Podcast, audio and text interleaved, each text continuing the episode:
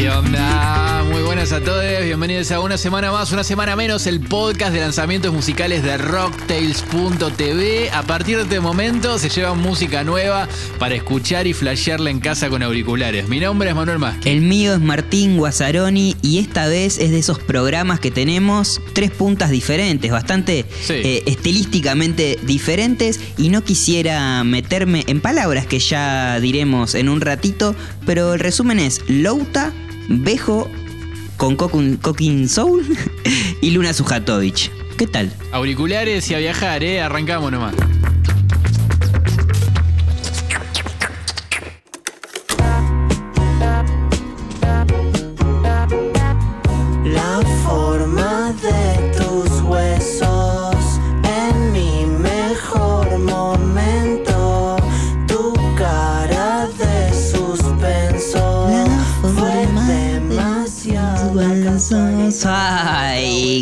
Temazo! Sacó uno de los buenos. ¿eh? Sacó uno de los Sí. buenos, Louta, esta vez. Qué lindo, qué lindo. Se llama La forma de tus huesos. Una producción a cargo del mismo Louta, a.k.a. Jaime eh, James, en colaboración con Lautaro Rico Gómez, ex bajista de Callate Mark. ¿Te acordás de esa banda en la que también participaba Sí, Florian? sí. Bueno, y también es productor de, de muchos de los temas de Miranda Johansen. Y eh, Dylan Lerner, quien solemos ver como batero últimamente en los shows de Louta. Eh, antes lo veíamos a Tommy Sainz, eh, después lo empezamos a ver a, a Dylan Lerner. Y armaron un equipo que salió espectacular. Porque Louta es de probar con productores o de formas de componer o equipos compositivos. Y la verdad que me, me- me sorprendió y, y salió un temazo que creo que casi todos los que escuchamos Louta dijimos, che, qué bueno que está el último tema de Louta. Bien ahí. Sí, porque el disco anterior venía a ser producido por Visitante de Calle Sí. 13 eh, y ahora, bueno, pe- pega un volantazo por un lado más cancionero. Claro. De hecho, este tema es de los que más me gustan de Louta, ¿viste? Bien. Con ese, un beat que me hizo acordar un poquito a, a Gorilas. De hecho, a él lo escuché eh, hace bastante tiempo, cuando, cuando recién salía Louta, digamos, que él lo, lo flasheó mucho la búsqueda sonora de Gorilas. Y creo que en este tema se nota mucho, más que nada por cómo está, está producido, ¿viste? Eh, porque.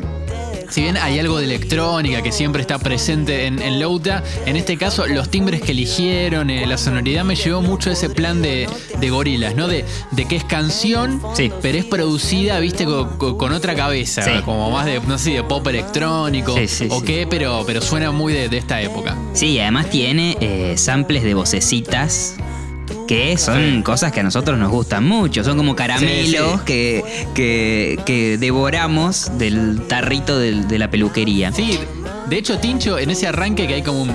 bep, Bep, Es buenísimo, hermoso, es buenísimo. Sí, es sí, buenísimo. sí. Y ese inicio, eh, no sé, flasheaba con que me hace pensar en esos autitos a tracción que los tirabas un poquito para atrás y salían disparando para adelante, porque como que el tema hace un poquito... ah, ah, ah, Sí, y hasta sí, que arranca sí, y nada, genera un, un efecto, me parece, hermoso, recontra remil piola. Pero lo que más me gustó de la producción, como la- la- el detalle que más disfruté, es que a partir del minuto eh, 2.10, o sea, como ya llegando a la conclusión de la canción, cuando ya el estribillo se repite por, no sé, tercera o cuarta vez o lo que sea, hay una contestación a la melodía principal que está hecho con un silbido. Y si escuchan este podcast saben que una de mis eh, debilidades son eh, las melodías silbadas o las cositas Sí. así como... Es tan hermoso, es tan de caminar por la calle cantando, es tan de, de- de estar eh, con esa musicalidad de, no sé, como del día a día, como que Ajá. silbando en la cabeza, no sé, me, me- me encanta cuando le agregan esas, esas datitas.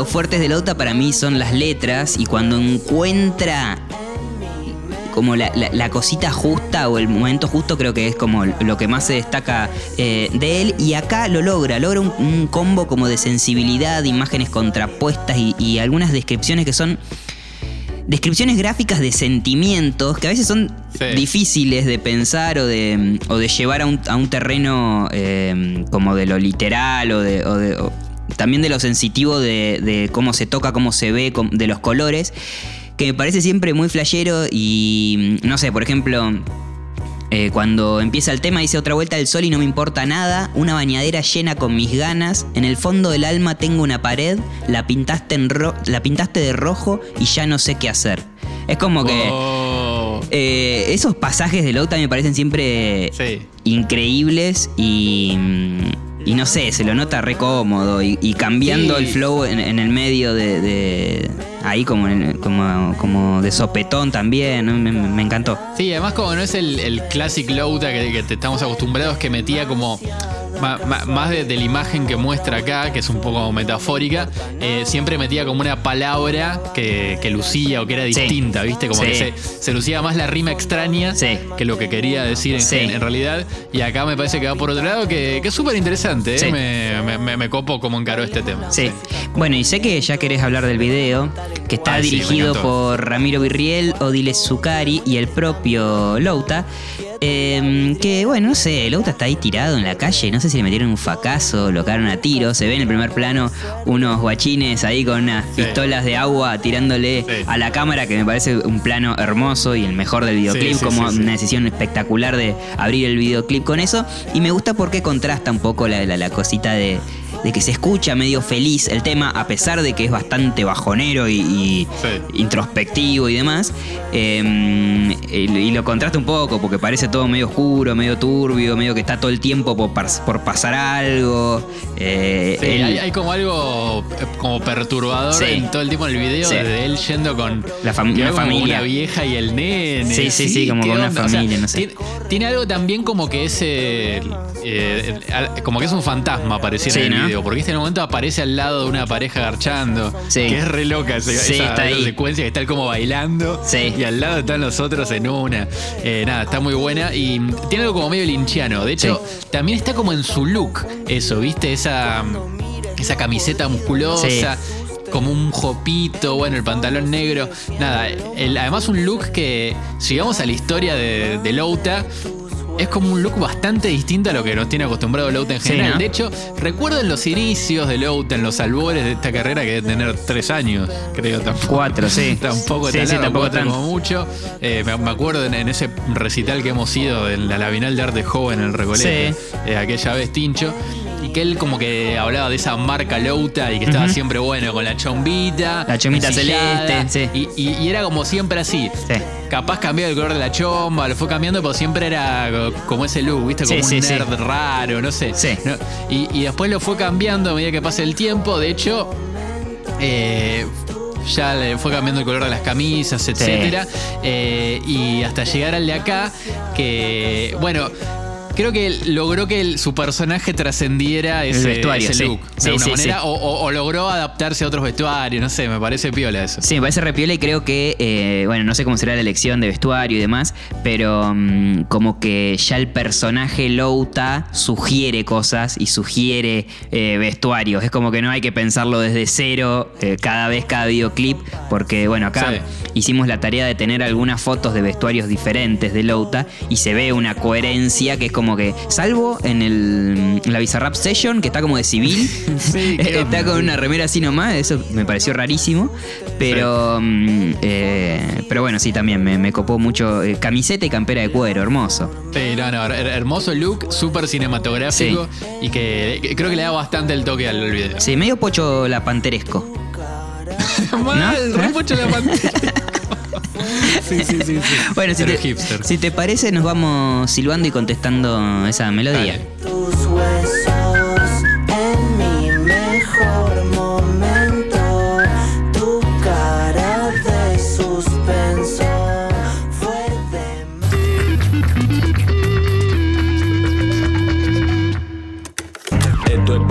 Escucharlo fumando de un blon Pa' que lo pongas en el carro y te salga un alerón De lejos brilla Luces de neón, muchas pastillas No es real ni es ficción, hey yo Uy, sí, qué manija estaba de que saliera esto, lo nuevo de Bejo. Prendelo. Se llama este disco. Uy, sí, es. Si hay un disco canábico que va a salir este año, me Este. parece que es el de Bejo, Sí. recomendado, maridaje increíble con THC. Eh, disco más rapero, ¿eh? Sí. Old school de Bejo, Sí. totalmente. con un sonido más shadila, se podría decir. Se nota tanto en los beats como en el flow mismo que le mete Bejo a los temas. Sí. Un disco que lo que tiene, por sobre todo, Tincho, es onda. Mucha Es un- onda. Que pare- parece una redundancia, ¿no? Vamos a hablar de Bejo, algo con onda, pero es como más cool, tiene, no sé, co- como otra elegancia este disco. Y hay una diferencia entre el Bejo más sacado de discos anteriores con este más cool, más chill. Y, no sé, habrá cambiado de tranza. Claro, Algo ¿no? así, o cambiado de, cambiado de semilla, no sé. Eh, de hecho, hasta cambia el tag, Tincho, Sí, porque sí. ahora no es más el Bejo, No, que era más ovejita, sino que es B-E-J-O. J.O., más- old school. Oh, es el Bejo sí. más, más, más- escuela. Y que probablemente haya comenzado así, Bejo. De hecho, los comienzos de Bejo, antes de antes de Parafernalio y antes del disco anterior, que ahora no me acuerdo el, nombre del, del primer disco de Bejo. Tachicha, pero, ah, hip- eh, eh, hippie Basilanduki. Hippie Japa Basilanduki. Hippie Basilanduki, Sí. exactamente. Eh, ya ya en, en ese primer disco todavía ya se alejaba un poquito ese Sí. sonido y acá me parece que, Sí. que vuelve. De hecho, eh, de- dijo en, en RTV, en, en uno de los canales eh, públicos de, de- de España, que mm, este disco es el primero que hace pensando en que iba a ser un disco. Dijo, la verdad es que mis anteriores trabajos han sido más bien una recompilación de canciones de una época y no tanto el concepto de, de unidad. Eh, en este disco trabajo con el mismo productor en todas las canciones que es Cooking Soul. Eh, de hecho, bueno, el disco se encuentra como full álbum en YouTube Sí. y con un video re loco que está en vi- como en 360 y que la, la sensación que da es que a veces Bejo como que camina por un mundito, Sí, ¿no? que el mundo es se- pequeño. llegás a ver el mundito, anda, anda en bici a veces o en moto, en moto creo que anda. Sí. Eh, y va pasando por distintos paisajes, pero en medio flash videojuego. Viste Sí, que no. vas viendo el mapita en el que va, tipo GTA. Sí. Y. Bueno, todo muy surrealista, todo, todo muy Bejo. muy ¿viste? Bejo, Te- muy Bejo. Universo Abejo y dirigido por casi podemos decir nuestro amigo personal. Yo estoy esperando Sí. cuando vaya a Barcelona que nos, que nos deje un catre ahí al- Claro. al, lado o que, no, o que nos deje un lugarcito en el sillón. Álvaro Alonso, El director. que nada, hace unos videazos, ha hecho videos de Loco Playa, Sí. también de Bejo y que nos encanta siempre lo que hace. Sí, es un disco, como decís vos, para mí mucho más rapero a lo que solemos escuchar de Bejo, que por ahí es de meter su cabeza en eh, ritmos latinos o Total, meter- meterse claro. por ahí por, por otros lados. Por ahí, por eso era el primer disco también eh, Hippie Japa Basilanduki, porque es un, un ritmo, un, un estilo vacilón para, para pasarlo bien, para como bueno. Ahora se vuelve un poquito Totalmente. más eh, rapero introspectivo, full primera persona, experiencias personales también, viste, viene como también la- las temáticas un poquito, siempre están los chistes y, la- y las cosas que tiene Sí. de Bejo, pero hay más crítica, hay más, eh, está como más picante también. Sí, es un poquito más, más, más gris en Sí, algunas cosas, sí. ¿no? Y un poquito más oscurito, Más más, deep, que, sí. que- que está bueno. Bueno, lo, lo veníamos oliendo en los adelantos que había sacado, porque además, bueno, como decías vos, el productor del disco es Cooking Soul, es eh, Cooking Soul, perdón que siempre lo digo mal, no pasa nada, eh, que es como un mítico productor de hip hop español, de Valencia él, eh, que tiene un sonido muy característico, además de su tag, es Cooking Soul, que siempre lo escuchamos con la voz de, de sí, siempre, mm, siempre va por esos caminos del, del boom bap, viste, como de- sonido clásico, casi siempre 4x4, o sea, como bien, bien cuadradito.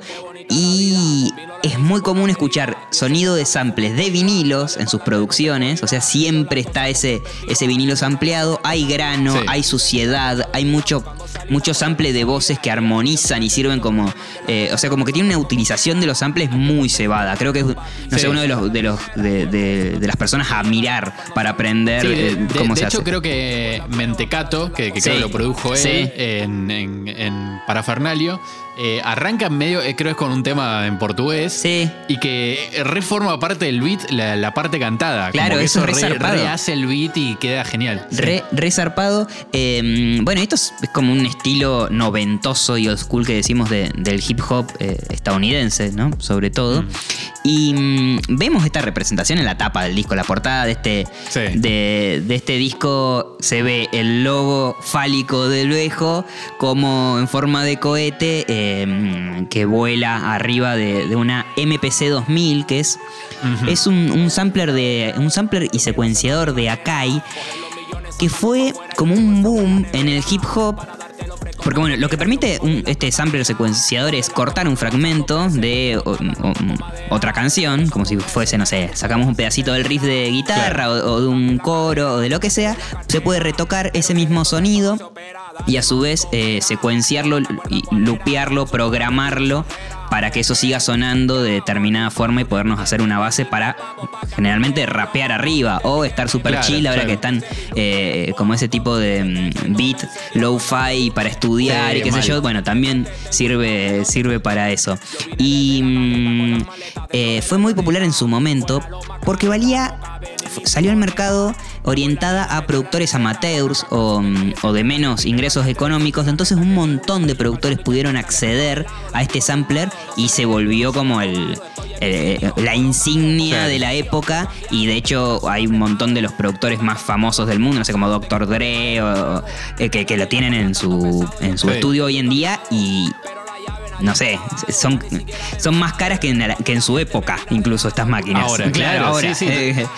Eh, es, eh, es increíble. Para los que no googlearon todavía, es como una suerte de, de- de caja, como si fuera una, una Play 1 un poquito más Sí, grande, grande, por ejemplo, sí. pero que tiene muchos botones cuadrados y que, y bueno, y una pantallita, obviamente, como un display, pero bueno, como que uno de esos botones le asigna un pedacito de, de audio, Claro. por ejemplo. Entonces con eso puede ir. eh, eh, cosas que ahora se hacen con Ableton Live, por claro, ejemplo. sí, como sí, sí, con hay un montón de software. controladores, claro. En ese momento hacían con este aparato que de hecho tiene una entrada para disquete. Es, Es hermoso. hermoso. ¿no? Es una cosa Claro, para guardarlos. hermosa. Para guardar los Sí. samples. Bueno, eh, claro, Sí, eh, eh, es, es hermoso. Eh, recomiendo mucho, y voy a dejar el link de Ateros en rocktails.tv en el post de este episodio del podcast. El canal de YouTube de Cooking Soul, porque además de tener una bocha de temas, de discos, de beats, hay como un montón de cosas para, para meterse y chusmear. Los videos son increíbles, siempre hay referencias a la NBA o algunos dibujitos animados, siempre, siempre mirando medio que a, a los 90. Eh, también tiene mucho tutorial de cómo él usa este tipo de, de instrumentos, tiene un montón de videos y, y no sé, desde el momento en que agarra y selecciona entre su colección de vinilos un vinilo y se pone a buscar algo para que le sirva de leitmotiv para, el, para ese beat, eh, hasta que termina el beat. Y es como, wow, qué bueno que, este chabón comparta eh, esa data y su, su método, su forma de, de hacerlo. Que bueno, claro. Cuando ves el video decís, ah, mirá, no era tan difícil, no le llevó tanto tiempo. Bueno, no, bueno, Sí. claro, es un profesional. Eh, eh, es algo que, que vos lo ves y no parece tan difícil, pero es muy artesanal, ¿no? Muy, es un laburo muy. muy. muy, de, bueno, tengo que elegir este pedacito y no puedo pasar ni un milisegundo más, Sí. ni uno menos. Va, Sí, va sí. muy por ahí. Ya que salió el tema de MPC, para mí es inevitable la referencia con Jay Dilla, Claro. que mencionábamos antes. Una suerte de leyenda a la hora de hacer beats de hip hop. Y en su momento, como que hizo una especie de revolución justamente con, con esta máquina de ritmos que mencionás. No sé si era exactamente el MP2000 o el MP3000, no importa. Al caso era el mismo, el, el mismo sistema. Y no solo armaba beats geniales con, con fragmentos de temas, sino eh, lo, lo- lo- increíble y que está en algunos temas, creo yo, de este disco es que no cuantizaba nada. O sea, Claro. no ajustaba todo el tema a, a un BPM en específico, Claro. sino que se iba guiando un poco por, por cómo él le sonaba y por cómo tocaba él por ahí el, beat de batería y también por el, por el BPM que tenía cada uno de los samples. Claro. Entonces eso le daba como un sonido más, más natural, Claro. eh, quizás, o, o le daba más vida. Bueno, voy a dejar Sí. el link de Ateros, mucha data de esto, un video que cuenta cómo Dila eh, lograba ese sonido, un video de Vox que es eh, cómo humanizó el, el MPC Claro. Jay Dilla y uno de sus discos más lindos que es Donuts, que es una deformidad hermosa. Básicamente un disco de samples, pero es increíble, lo, lo recomiendo muchísimo. Bueno, esto que decís es, es como la- lo que hablamos siempre de eh, cómo hacer que un beat eh, hecho por computadora y que por ahí a priori suena eh, cuadradito, muy a máquina, muy a robot. ¿Qué hay que hacer para que tenga eh, eh, alma, no? Como para que tenga. Bueno, Totalmente. claro, la escuela de, de Jay Dilla es eh, espectacular. No lo vi el video, así que eh, termino esto, terminamos esta, este trámite y me lo voy a chusmear. Pero antes quiero Vayamos un poquito al grano. Eh, Sí. Temas preferidos y justifique su respuesta. Bueno, eh, a ver, temas preferidos. Eh, el, uno de los que apenas lo escuché me voló. Sí. Digo, porque hay un par que ya los habíamos escuchado antes Sí. como adelanto. Fue eh, Fumándote un blond. Sí. Que es como hit del disco. Sí, sí, Hermoso tema. sí. El más cool. Definitivamente el más cool. De hecho, no sé si es de los temas más cool que sacó Bejo. De la historia, sí. Sí, sí, sí, creo que sí. Este, este sí va, va con, con Tuquita al lado. Ah, sí, juega sí, así. en el auto este al palo. y es, es- es hermoso. Eh, también, bueno, Súbete a mi nave, que creo que es el último, que es un tema más con un groove más arriba, digamos, que, que, que de hecho tiene como un eh, un vocoder. que Sí, dice un vocoder, un vocoder. que- que es hermoso. Hermoso. Eh, y también, bueno, el segundo track, A Mi Manera, que es el tema que según estuve leyendo también le gustó más a Bejo. No Sí. sé, hay algo de ese beat que me encanta, que tiene una flautita también, algo que veníamos hablando en los Sí. últimos episodios de, de USM y que me gustó mucho. Sí, bueno, yo voy a ir de, me- de menor a mayor. Hipócrita me gustó Sí. mucho, pero ya hablamos en el tema en, en USM 32. Voy a dejar el link de Ateros por si no lo escucharon. Pueden ir a escuchar qué pensamos de Hipócrita. Súbete a mi nave, también me pasó. Cierra, el disco cierra con ese tema y me pareció medio un em- homenaje a Daft Punk. No sé, flashé esa, como Re, medio como, sí, medio sí, como esa eso. electrónica un poquito funky, el vocoder ese y como esos arreglos, no sé, me, me- me hicieron flash- flashear y, mm, y que además no, no es común escucharlo abejo entre, entre ese Mal. tipo de, de sonidos, no sé, me, me gustó, Sí. me sacó un poco de- del lugar. Eh, me gustó Enemigos Invisibles, me gustó algo de la letra y de la, es un lindo tema. de la melodía esa también que se repite, también me, me- me pareció muy piola. Y creo también que Fumándote un Blond es el hit del disco y tal vez sea el hit de Bejo también, como decís. Tiene un inicio que es épico con todo ese audio, eh, Francis Marijuana, el encendedor y qué sé yo. Y empieza como un mood ahí súper tranca. Sí. No, no, no, le queda Sí. re bien abejo. El estribillo, además, me, me parece fantástico. O sea, me genera. a- además que es muy lindo de cantar y de, y de escuchar, me genera una imagen hermosa, ¿no? Sí, además es esos temas de Bejo que tiene eso que, que él a veces no usa tanto, pero es una gran característica de él para, eh, para rapear, que es como se pone de abajo. ¿viste? le queda hermoso. Y que nada, me, me encanta cuando Bejo hace eso en estos temas. Y bueno, y te voy a preguntar, Tincho, ¿cuál es tu barra favorita? Eh, la mía tiene que ver con el tema que, que mencionaste recién, así Sí, que la, la mía también. después. La mía también. Creo que es la misma. Y sí, Y la esto está para escuchar fumándote un blond, para que lo pongas en el carro y, le salga un alerón. De Hermoso, brilla. De barra. brilla. No, no, no, es increíble. Bueno, alta barra. Después, en, en un momento del tema, después dice algo que a mí me encanta también, o que me causó mucha risa cuando, cuando lo escuché, que dice, le gustaban los bolsos caros, a mí la riñonera hippie, le gustaban los diseños raros, a mí el graffiti. Y me lo imagino al viejo ahí todo, con su, con su riñonerita, ¿no? y todo así nomás, saliendo con, con bueno, con Con chicas una recheta, chetas. sí. Eh, pero sí, sin duda, Fumándote un blond es el tema elegido por USM como el Sí, sí, tema del disco nuevo de Bejo con Cookie Soul. Y para cerrar, quiero decir, quiero usar esta expresión primero, que me hace mucha ilusión, una, una Ay, expresión yo- española yo- que creo que deberíamos que- adoptar. Te, te veía, te veía ilusionado, Tincho. Me- Te veía con, con los ojos llenos de Esto ilusión. me hace mucha ilusión, tío. Eh, las cosas que sucederán en el mundo de Bejo, que él mismo adelantó a esa entrevista que mencionabas de Radio y TV Española. Parece que se viene un EP de música tranquila. Me entusiasma, me ceba, porque de hecho hay un tema que se llama 50 estrellas Michelin del disco que está con Sí. el rapero mexicano Juan Solo, Sí, que va sí, re en ese plan, como mucho más tranca, más, no sé, surfeando las, las palabras de otra manera. Parece Sí. que se viene una colaboración con Dano, con uno de los artistas preferidos, así que como que ahí dos, dos se nos Me juntan, encanta. dos de nuestros amores se juntan, ¿eh? Como no Me sé, encanta. hermoso. Sí. Y parece que van a sacar nuevos temitas con Loco Playa. Recordemos que en aquel lado del mundo empezó el verano ayer y el verano y Loco Playa y que hace mucho que no sacan temas, bueno, van bien de la mano. Oh, hermoso. Así que va a haber eh, linda musiquita y datita y nosotros lo dejaremos guardadito para cuando empiecen los días lindos acá, sacamos esos temas y los escuchamos, ¿no? Porque si no es como alta un Lo sacamos al sol. bueno, Bejo, hippie japayano o exclusivamente vacilanduki, mm, Bejo. Te salga un alerón de lejos brilla. Luces de neón, muchas pastillas. No es real ni es ficción. Ey yo, esto es para escucharlo fumándote un blon. Pa' que lo pongas en el carro y te salga un alerón de lejos brilla.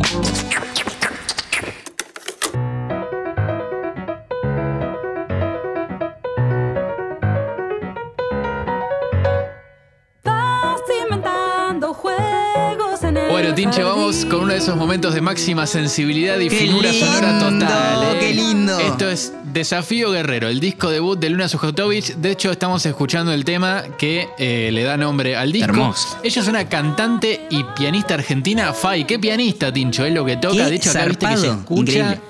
que tiene un talento increíble. Eh, es un disco donde aborda el pop y la canción. Sí. Eh, a veces desde la épica, otras del folclore. Hay candombe, hay algo como de piano clásico que creo que tiene que ver con su formación y con cómo toca eh, los temas, pero es un disco hiper luminoso y sobre todo bien tocado, producido Bien. por Nicolás Betech, de, bueno, produjo Conociendo Rusia, Francisco y los Exploradores, Indios, Salvapantallas, eh, a Santicelli, y creo que ahí está un poco la clave de cómo se cruza el mundo de Luna, el cual nos vamos a meter un poquito eh, eh, en un rato, y esta, esta idea más pop, ¿no? Que es la que aporta un poco la producción, y de hecho también los músicos con los que toca, ¿no? En la batería está Guille Salort, en el bajo Juan Jiménez, ambos dos participan en Conociendo Rusia, Claro. de hecho ya la habíamos escuchado a ella junto a su hermano eh, Mateo en uno de los temas eh, de este disco. Y la verdad que, bueno, Luna es, es una música y pianista, como te decía, y que también trabajó como arreglista. De hecho, eh, forma parte de la banda de Coti Sorokin, arregló su show con orquesta en el Colón, Ah, y también tranca. forma parte de, de La Colmena, que es un ensamble de música latinoamericana muy, muy piola. Y creo que toda esta formación y todo, toda esta data que te estoy tirando es algo que se escucha en el disco, Claro. porque está bien, hay algo de, de, de- sonar a- a pop o a música un poco más eh, eh, bien producida e industrial, pero todo esto, más que nada, lo que tiene que ver con la música latinoamericana y bien arreglada, Claro. está eh, súper presente.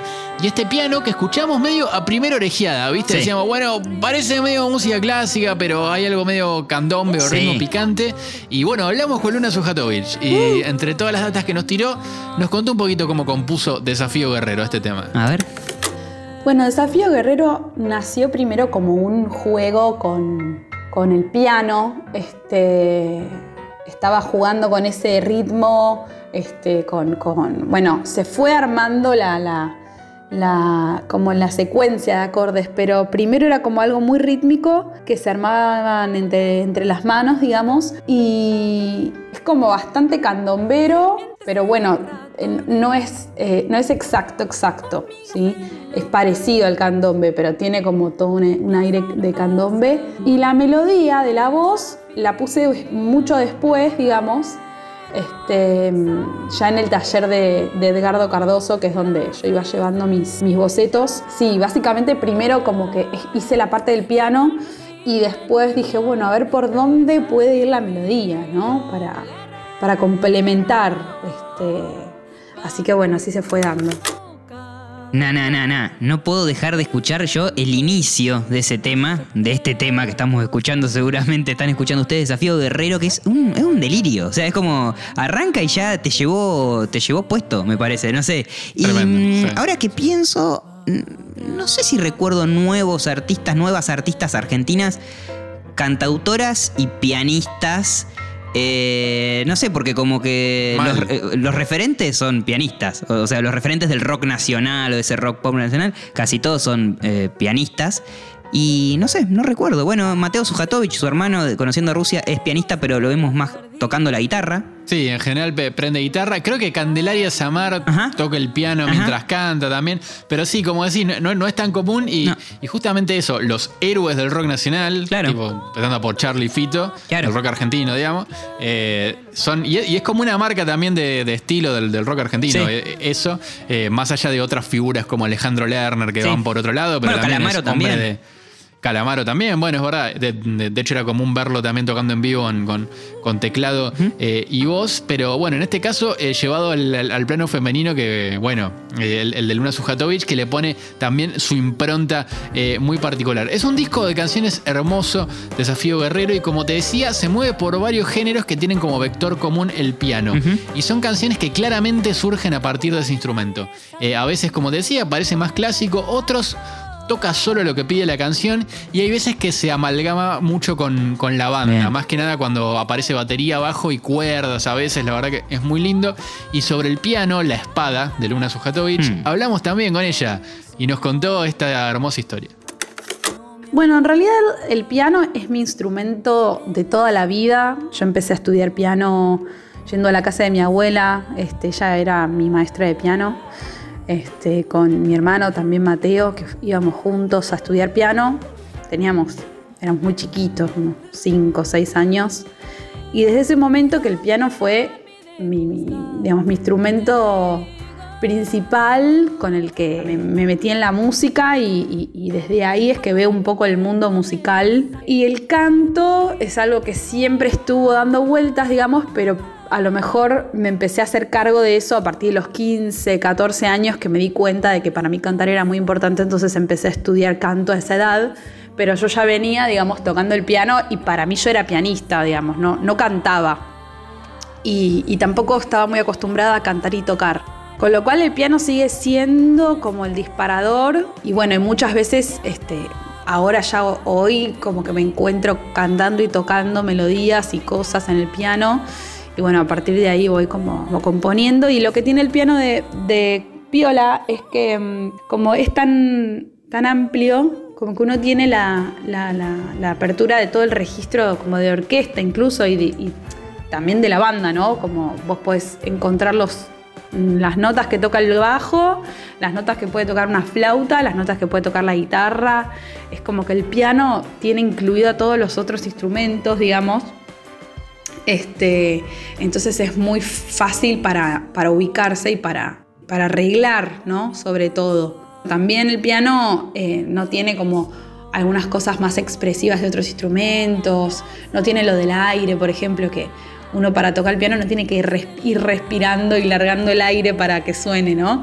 Este, entonces, este, bueno, hay otros aspectos a lo mejor que uno tiene que pasar más por la voz a la hora de componer porque tiene que ver con el aire, ¿no? Como todos instrumentos de viento. Es como una gran herramienta eh, y más que nada es la que yo más, más, más conozco para componer. Qué hermoso escuchar esta data y, estas cosas que, que cuentan eh, las artistas, en este caso Luna Sujatovic, y que dan cuenta de algunas de las características de los instrumentos musicales que al menos a mí me pasa que eh, a priori no tengo en cuenta. Eh, y me encanta esa, eh, eh, eso que ella cuenta como esa especie de falta del piano, o sea, como todas esas ventajas que tiene el instrumento, Sí. el piano, pero a su vez Siempre a cada instrumento un poquito de algo le falta y, por eso es tan hermoso escucharlos en conjunto. Pero esa falta como de aire, de respirar en conjunto con el instrumento, no sé, me, me- me quedé con eso y me hizo, me hizo flashear. Sí, además creo que con toda esta data que tiraba eh, Luna y, y esa idea de concebir el piano como instrumento integral, Sí. digamos, o, o completo, sirva para abrir un poco más la oreja, más que nada a la hora de escuchar su música y prestar atención a otros detallecitos que, que tiene el disco y poder centrarse más que nada en el piano eh, para ver cómo construye sus canciones. Y además, esto es más una interpretación personal de, de- Sí. de cómo veo, cómo se mueve el mundo de la música, pero mm, eh, en general, eh, esto que mencionábamos antes, que haya tantas figuras varones tocando piano, Sí. me parece que no es casual, hay algo como que está más asociado al, eh, eh, al hombre, al menos en, Sí. en- en el rock, con este tipo de música. Y si te pones a ver, una de las pianistas más Argentina más conocidas es Marta, Marta Gerich. Sí. Y es una mujer que toca increíble el piano, más allá de que eh, haga otros géneros. eh, y, y me quedo corto porque hay, bueno, muchas más. Eh, como me encanta que me tiren data. Vamos Bien. a cerrar con otro testimonio de Luna y en este caso es ella recomponiéndonos música y música que le inspiró para este disco. Así que Qué saquen la libretita para anotar, data hermosa para expandir la oreja, que por supuesto van a encontrar en Links. Y bueno, recomendamos fervientemente que escuchen Desafío Guerrero, creo que es una experiencia por la que tienen que pasar eh, por este año y llévense toda la data que nos tira Luna, ¿eh? Bueno, tres artistas que me, que me inspiraron. Este, a ver, hay una cantante flamenco muy, para mí, muy, muy, muy especial que se llama Estrella Morente. Siento que, que me emociona a un nivel que, bueno, siento que ella me, me inspira mucho. Otro disco que me, que me influenció o otro, otro músico, banda, puede llegar a ser este, Laura Mvula. Ella es una música de- del Reino Unido este, que me inspira mucho. Posible que, que haya algo de, de Acaseca Trío, Luna Monti Juan Quintero, Edgar- eh, Edgardo Cardoso, Egberto Gismonti. Por ahí esa paleta de colores puede ser medio representativa. Y también toda la influencia de, Spinetta, Charlie García, como que siento que está dando vueltas por ahí también.